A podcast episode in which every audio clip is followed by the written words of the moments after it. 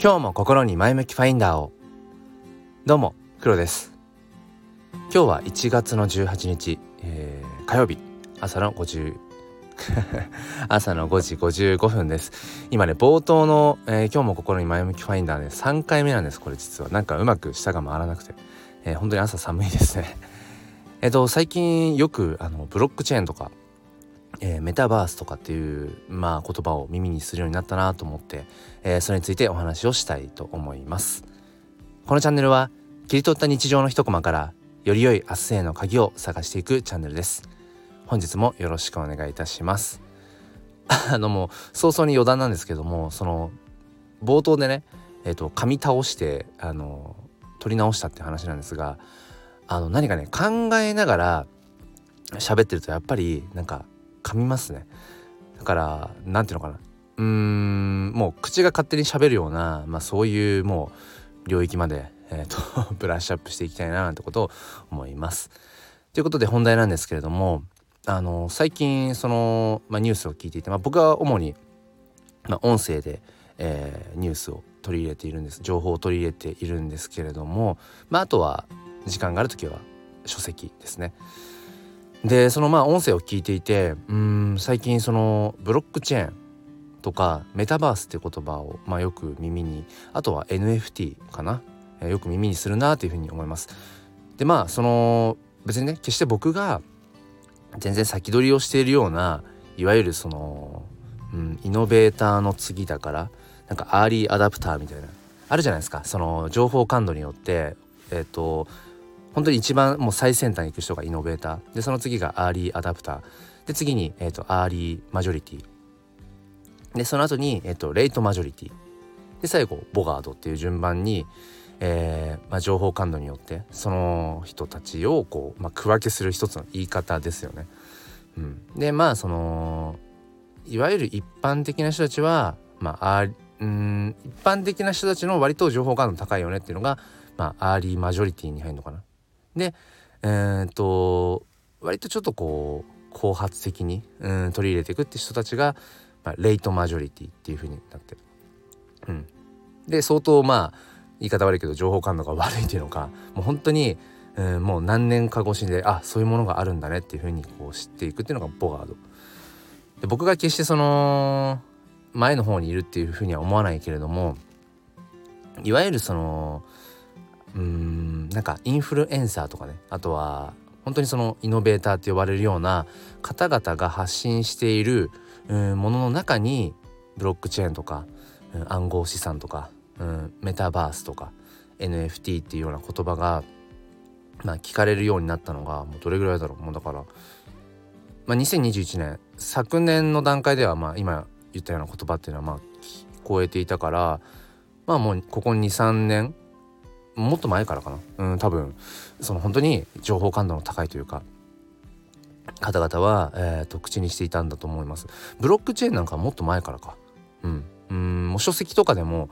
もう45年以上前かな。からもうブロックチェーンって言葉も出ているのでうーんまあ、書籍にするのって少し時間かかりますよね。だからそういう意味ではもっと前からあったと思うんですけれども2000 2000年の頭ぐらいだったかな。そのブロックチェーンっていうのはサトシの上っていうなんかいまだに、それが素性の分かっていない、人それが個人なのか団体なのか分からないっていうところででも今相当その仮想通貨ってもの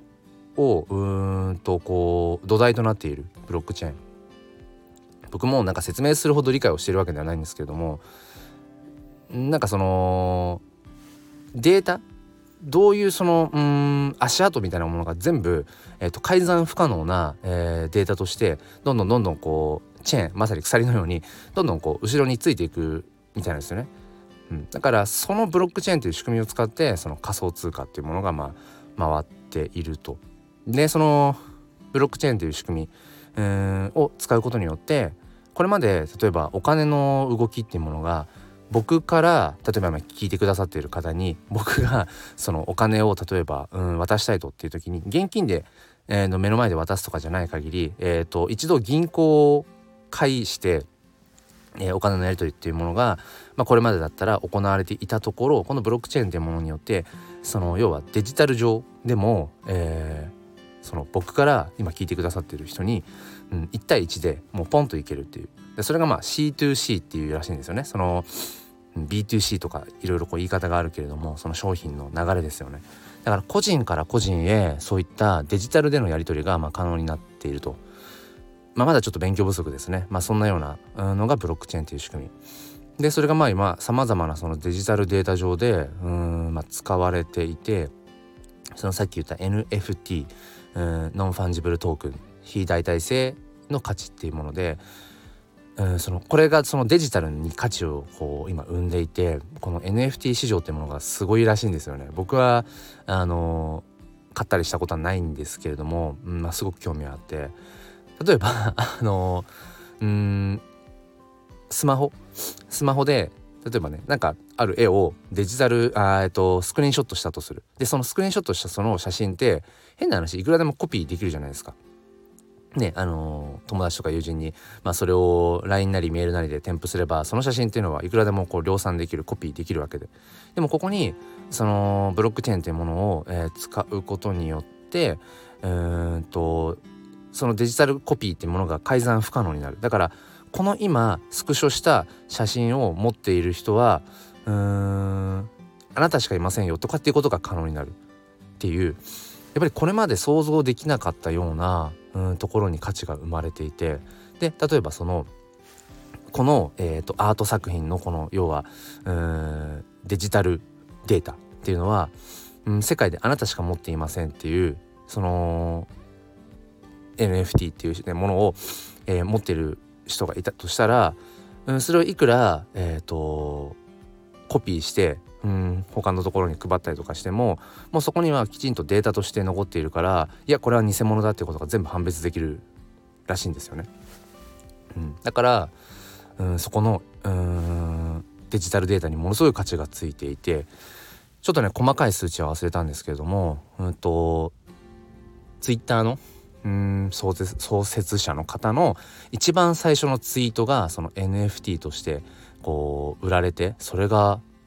ちょっともう想像を絶する金額。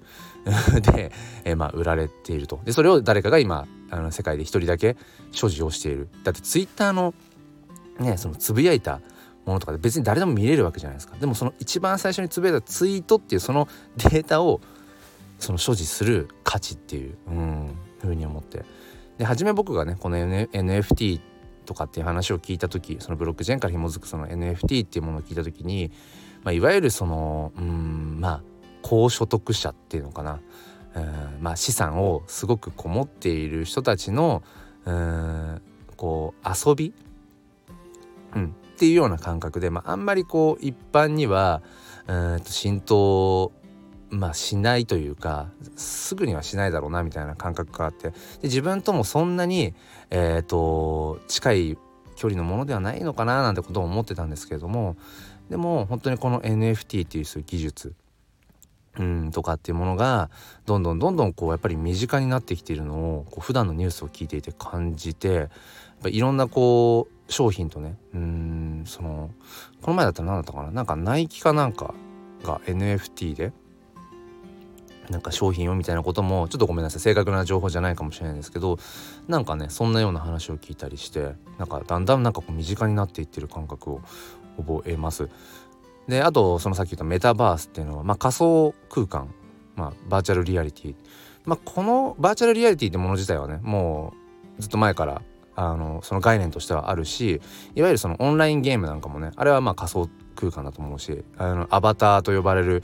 まあ、自分の代わりのキャラクターそのゲームの中の世界のキャラクターとしてこう行動して、まあ、チャットで喋ったりだとか、うん、手を振るだとか いろんなリアクションがねできるっていうなんかそれの延長線上だと思うんですけどもこのなんか仮想空間であるメタバースっていうものも今すごく耳にするようになってきて、